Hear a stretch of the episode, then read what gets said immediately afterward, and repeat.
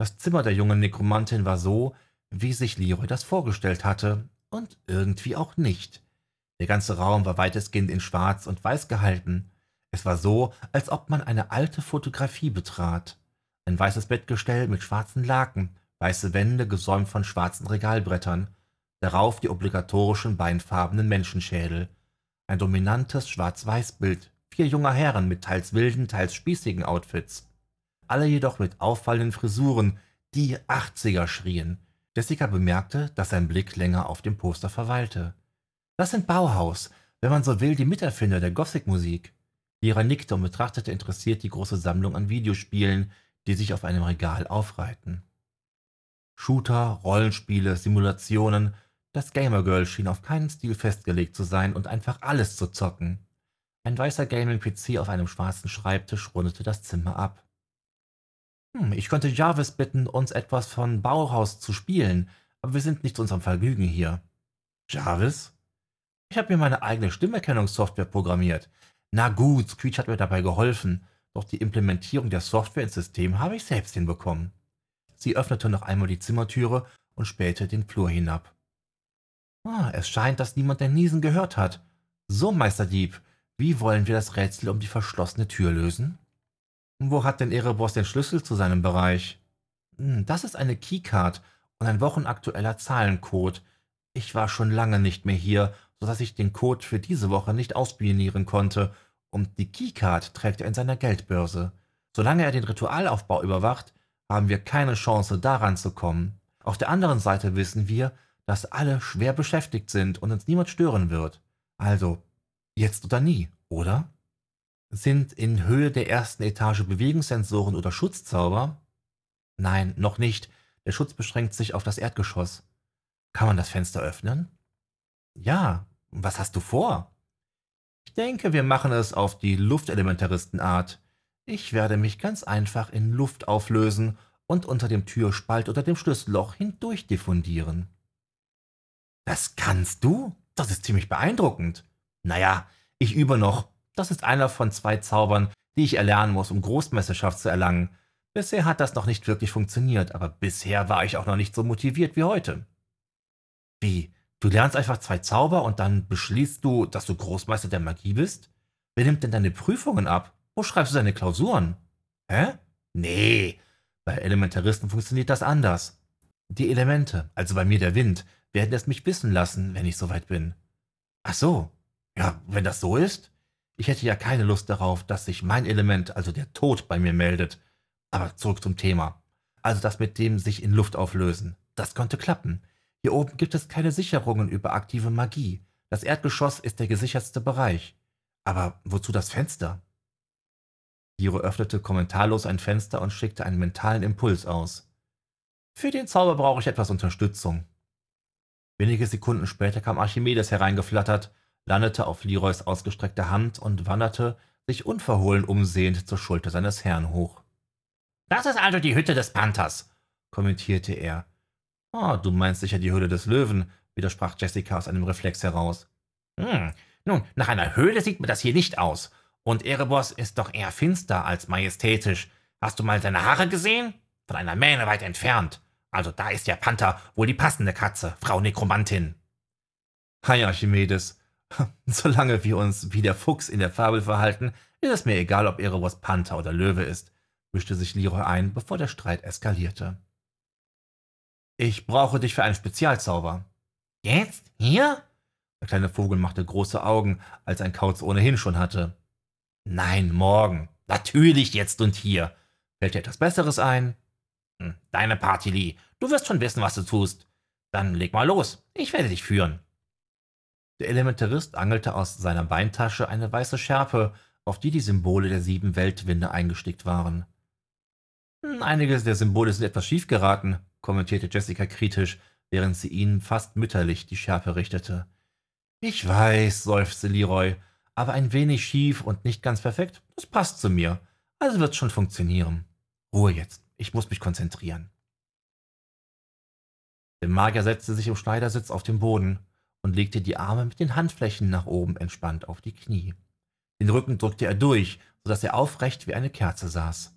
Den Kopf dehnte er in alle Richtungen und ließ ihn einmal kreisen. Dann atmete er dreimal hörbar durch. Bereit?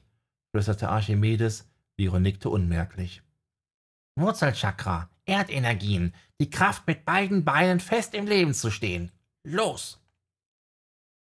Der Elementarist konzentrierte sich auf den Boden, auf die Erde, was in der ersten Etage eines Hauses gar nicht so einfach war. Er spürte die Holzdielen entlang und die gemauerten Steine hinab bis in den Erdboden. Sofort malträtierten ihn heftige Kopfschmerzen. Der Magier nahm sich dieses Mal Zeit, sich an den Schmerz zu gewöhnen und ihn in eine hintere Ecke seines Bewusstseins zu verbannen. Doch mit dem Schmerz kam etwas anderes, ein bitterer Geschmack nach Fäulnis und Tod, den Leroy in Verbindung mit der Erde noch nie so deutlich erlebt hatte. Sakralchakra, Wasserenergien, Schöpferkraft, Sinnlichkeit und Lust.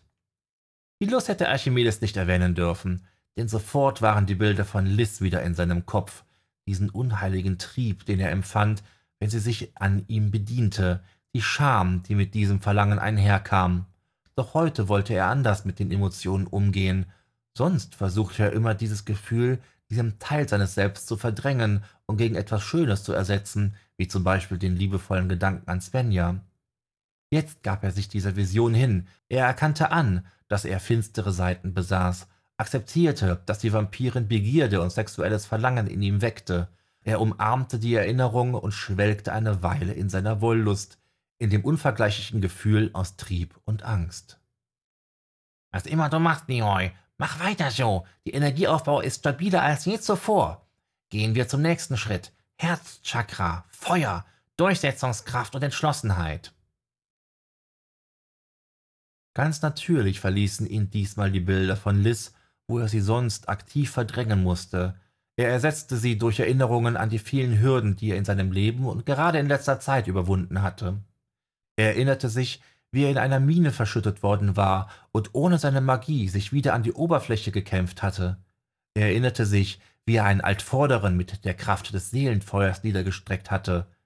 Er erinnerte sich, wie er seine Meisterprüfung zum Luftelementaristen bestanden und von der Luft, seinem Element, die Anerkennung bekommen hatte, nach der er so lange gestrebt hatte. Ihm wurde warm ums Herz, und er spürte, wie er anfing zu schwitzen, als das Feuer in ihm aufflackerte. Okay, okay, ganz ruhig, tief atmen, dann weiter. Brustchakra, Luftelement, Mitgefühl, Versöhnung und Liebe sowie Selbstliebe. Da erkannte Leroy, dass seine Gefühle zu Svenja an diesen Ort gehörten. Er erinnerte sich an ihren ersten zaghaften Kuss, an ihre Verletzlichkeit und wie er diese Verletzlichkeit nicht missbrauchen wollte. Er erinnerte sich, wie er sie aus den richtigen Gründen tief verletzt hatte, und er bemerkte, dass er sich dafür verzieh, da er wusste, dass auch sie ihm verziehen hatte. Sein Empfinden zu der Polizistin reichte tiefer und war vollkommen anders als die Gefühle, die Liz jemals geweckt hatte. Natürlich war die rothaarige Svenja auf ihre eigene Art und Weise attraktiv, das stand außer Frage, aber Leroy wollte sie nicht mit einem animalischen Begierden flachlegen, wie die Vampirin sie in ihm erweckte. Er wollte Teil des Lebens der Detektivin sein. Leroy wollte sicher gehen, dass es ihr gut ging, selbst wenn das bedeutete, dass er sie ziehen lassen musste, damit sie ihren eigenen Weg in dieser unbarmherzigen Schattenwelt fand. Wenn das jemand verstand, dann ein Luftelementarist. Durch nicht weniger als die Verkörperung von Wolf hatte er begriffen, dass er ein Alpha sein konnte, dass er sich der Verantwortung, ein Rudel zu führen, nicht mehr verschließen musste und dennoch seine Form der Freiheit leben durfte. Alle vier Elemente vibrierten nun in seinem Körper in einem harmonischen Gleichklang. Oh, krass, hörte er Jessica flüstern, noch ließ er sich davon nicht ablenken. Wie von selbst flossen die Energien der Luft aus den Lungen und verband sich mit den Feuerenergien des Herzen. Leroy konnte es nicht anders beschreiben. Es war so, als ob Lichtstrahlen aus blauem Licht von seiner Brust in seinen Hals hochstrahlten. Für einige Sekunden war es so, als hätte jemand einen Schleier, den er nie zuvor wahrgenommen hatte, von seinem inneren Auge fortgezogen, und mit einem Mal sah er nicht nur, er nahm wahr. Das blaue Licht füllte seinen ganzen Brustkorb aus, Ihm war heiß und kalt, er schwitzte und fror. Wie ein Rinnsal tröpfelte diese Macht dem Wasserzentrum entgegen. Langsam tropfte die Kraft wie in einem ruhigen Teich. Jeder Tropfen brachte die Wasseroberfläche zum Kräuseln, und mit jedem Tropfen wurden die Wellen höher und stärker. Der Elementarist glaubte, einen weißen Schädel in der Reflexion des Wassers wahrzunehmen, dort, wo in einer sternenklaren Nacht der Mond hätte sein sollen. Leroy kämpfte um Kontrolle, da hörte er das sinistere Lachen von Erebus. Die Wogen wurden zu hoch, und wie von einem Tsunami überrollt, fiel seine Konzentration wie ein Kartenhaus in sich zusammen. Schwer atmend schlug Leroy wieder die Augen auf.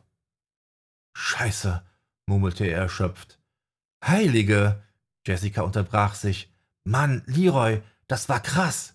Deine Arme und deine Beine haben sich in Nebel aufgelöst. Du warst richtig durchsichtig. Leider hat es nicht gereicht. Wir müssen einen anderen Weg finden. Der Zauber ist wohl noch immer eine Nummer zu groß für mich. Unaufgefordert reichte sie ihm eine Flasche Wasser, die sie aus ihrem Rucksack fischte. Leroy trank und schaute dabei gedankenverloren aus dem Fenster. Sag mal, wir müssten doch eigentlich nur ein Zimmer weiter. Und du hast gesagt, dass die Fenster der zweiten Etage nicht wirklich gesichert sind, oder? Sie sah ihn mit gerunzelter Stirn an. Ja, worauf möchtest du hinaus? Leroy steckte seinen Kopf nach draußen und besah sich die Hausfassade. Leroy steckte seinen Kopf nach draußen und besah sich die Hausfassade. Leider stand hier nicht das erschwerte Baugerüst, aber wo ein Wille war, da war ein Weg. Es muss halt ohne Magie gehen. Darauf möchte ich hinaus. Du weißt schon, dass das rund fünf Meter freier Fall bedeutet, wenn du abrutschst? Leroy zeigte mit einem Daumen auf sich selbst. Luftelementarist. Ich bin schon aus höheren Höhen gesprungen und habe es überstanden. Leider warst du zu dem Zeitpunkt ohnmächtig, aber die Show hättest du sehen sollen, als ich aus dem Hubschrauber. Ja, ich kenne die Geschichte. Der Punkt ist nur, wenn du Magie auf Höhe des Erdgeschosses wirkst oder auch nur Magie in diesem Bereich ausstrahlst, wird Erebus sofort alarmiert sein und du würdest dir wünschen, du hättest dir nur das Genick gebrochen. No risk, no fun, proklamierte Leroy und schwang sich halb aus dem Fenster. Archimedes, wenn du dich drüben auf die Bäume setzt, kannst du gucken, ob irgendjemand kommt. Alles klar? Schmiro sitzen, das kenne ich. Du meinst sicher Schmiere stehen, oder? Nein, Frau Nekrodoktor, ich meine schon Schmiro sitzen. Denn Schmiro ist das richtige Wort. Ihr habt es nur über die Jahre verfälscht und ich werde auf jeden Fall sitzen. Denn ich werde mir nicht die Beine in den Bauch stehen, während Leroy da ewig den Fassadenkletterer mimt. Keine Sorge, Leroy. Ich bin dein Schatten, der die Nacht durchflattert. Ich passe auf dich auf. Dann flatterte er aus dem offenen Fenster hinaus. Sorry, Jessica, er schaut so viel fern, und wenn er nervös ist, ist er immer etwas unleidlich. Alles gut, ich bin nicht beleidigt. Pass mir nur auf dich auf. Luftelementaristen dann immer auf ihre Füße, grinste er selbstsicherer, als er sich fühlte, und begab sich vollends nach draußen. I am free, free falling, sang er leise vor sich hin, während er sich mit dem Rücken an die Wand presste und seitwärts einen schmalen Sims entlang balancierte. Leroy? Jessica hatte den Kopf aus dem Fenster hinausgestreckt. Der Angesprochene drehte den Kopf zurück. Ja? Hm, vielleicht solltest du nicht etwas über das Fallen singen. Ah, gute Idee. Ich such was Neues. Nach einer Weile grinste er von einem Ohr zum anderen und sang I'm chasing what I know is true. There's nothing that I would not do. When everyone around me drops, I'm never gonna ever stop. I'm a man on a mission. I'm a man on a mission. I don't need no permission.